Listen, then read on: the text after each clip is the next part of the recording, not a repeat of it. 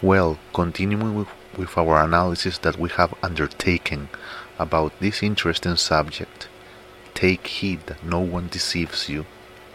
Today it corresponds to move forward within the assumptions that we have proposed ourselves.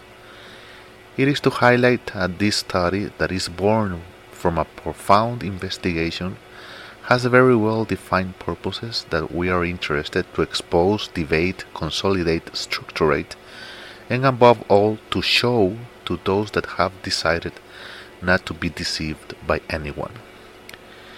Believe that this study, this investigation that we are doing, allows us to have an enhanced panorama about a number, I will say, of doctrines, theories, teachings, knowledge. Well, you can put the term that you like. Having decided to make an approach of the book of Genesis, we will not dedicate to study all the text because that will take us an enormous amount of time, but we will gather some passages that will allow us to elaborate, comprehend, and structurate properly what we want to teach. For the one who has studied or has read the book of Genesis, and remembering that we put as a base that this text is composed of an oral tradition, so that allows us, I will say, a better clarity of the surrounding of the things that will develop here, of the series of events that will happen. And the book of Genesis starts in a very interesting way, like an account that begins a story that will be told. I will say pretty interesting because it begins saying, In the beginning, God created the heavens and the earth. That first impression that the text leaves us warns us that what is about to be told will be the beginnings of history, of humanity, of certain institutions, and many other things. But regretfully, we must know that this text also has the origins of chaos. Obviously, the one that wants to study the darkness, the evil, the deceit, the iniquity, well, has to gather from this text some passages to be able to give the impressionism that he wants in his painting. But that is not the idea in this moment. The idea in this moment is to look how this text was showing the different facets of that oral tradition that Moses was gathering. As we said in chapter 1, verse 1, the text begins very well because it gives the impression that something extraordinary is about to be told to us. That is why it says, In the beginning God created the heavens and the earth. As said before, we will not study this text. We'll like, it will be interesting because from it a countless of extraordinary things will become detached. Regretfully, it is not the topic. That is why we cannot allow ourselves to be departed from the route that we already have decided to follow. Now then, from the verse 1 to the verse 2 something happened, and say that something happened so much as in the text as well as in the oral tradition that Moses gathered. Verse 2 says the following And the earth was without form and void, and darkness was upon the face of the deep, and the Spirit of God moved upon the face of the waters. For those that want to study the giants, the extraterrestrials, the Nephilim, and many other themes, well, here you have a passage for that, because from the verse 1 to the verse 2, we are already clear that something happened, but Moses could not control it. He only registered it. He left it perhaps so that others could make their investigations, their studies, but he didn't want to delve didn't want to delve into what happened between verse 1 and verse 2. But repeat once again, for those that are interested in extraterrestrials, in Nephilim, in giants, well, in ancient civilizations, in a bunch of things, well, there is this second passage. But we are not also going to enter in this subject or in, the, in that variety of subjects, even though they are extraordinary and very interesting but regretfully are not pertaining to what we are studying. After that, everything normalizes once again, like that. Number one, one, and after that should have been followed not by number two, but by number three. And the scriptures says, And God said, Let there be light, and there was light. The first set back into normality. The storm, the tremor, the earthquake was left behind. Obviously, that is what was left behind for a reason.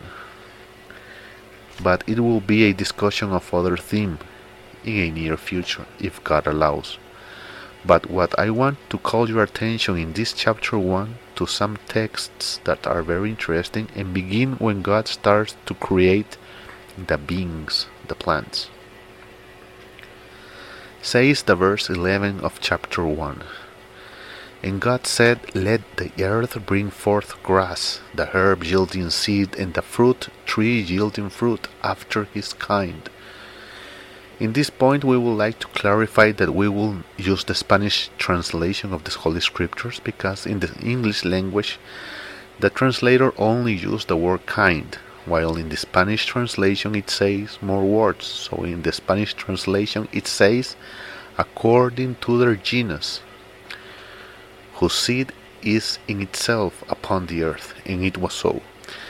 The term which I want you to please pay attention in this verse 11 of chapter 1 is that expression, according to their genus. Says verse 12, and the earth brought forth grass, and herb yielding seed after his kind, and the tree yielding fruit, whose seed was in itself after his kind, according to their genus, Spanish translation. And it repeats once again, according to their genus. And later says the verse 13, and the evening and the morning were the third day. Later, as you can notice, this expression is very important because it repeats itself, and look how interesting it is. Says the text in the verse 20. And God said, Let the waters bring forth abundantly the moving creature that hath life, and fowl that may fly above the earth in the open firmament of heaven. And God created great whales, and every living creature that moveth, which, which the waters brought forth abundantly, after their kind, according to their genus, Spanish translation, and every winged fowl after his kind, according to their species, Spanish translation. So you can see, according to their genus, according to their species. And the evening and the morning were the fifth day. And God said, let the earth bring forth the living creature after his kind, according to their genus, Spanish translation, cattle and creeping thing and beast of the earth after his kind, according to their species, Spanish translation. And it was so, and God made the beast of the earth after his kind, according to their genus, Spanish translation, and cattle after their kind, according to their genus, Spanish translation, and everything that creepeth upon the earth after his kind, according to their genus, according to their species, Spanish translation. And God saw it was good. Want you to please comprehend that the creation, at least this creation, even, even though it is talk about other creations before this one, but we will not either enter into this theme this creation was clearly defined the same as in the trees, in the plants, in the animals, and in the birds, according to their genus, according to their species. You may say, why is this important? Well, because that is one of the clues that we need to understand why we do not have to let anyone to, deceive us. Hope that you comprehend until this moment the importance of the expression according to their genus, according to their species. That is very important. And the animals were created under that policy of the kingdom, according to their genus, according to their species. And that is the policy of the kingdom. In other words, God in His magnificency, in His extraordinariness, in His power, in His greatness, defined the same as to the vegetable, vegetable, vegetable world as to the animal world, according to their genus, according to their species. We always invite you to write to our email, the last church 7, 7 in number, okay? gmail.com also you can visit our webpage, churchofgod.tk you can visit us in facebook and instagram and we hope that we are what we are pretending to do allows us to comprehend some truths.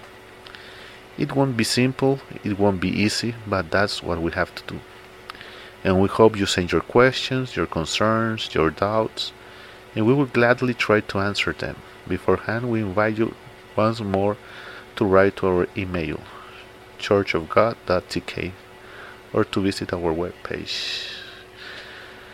Thank you very much.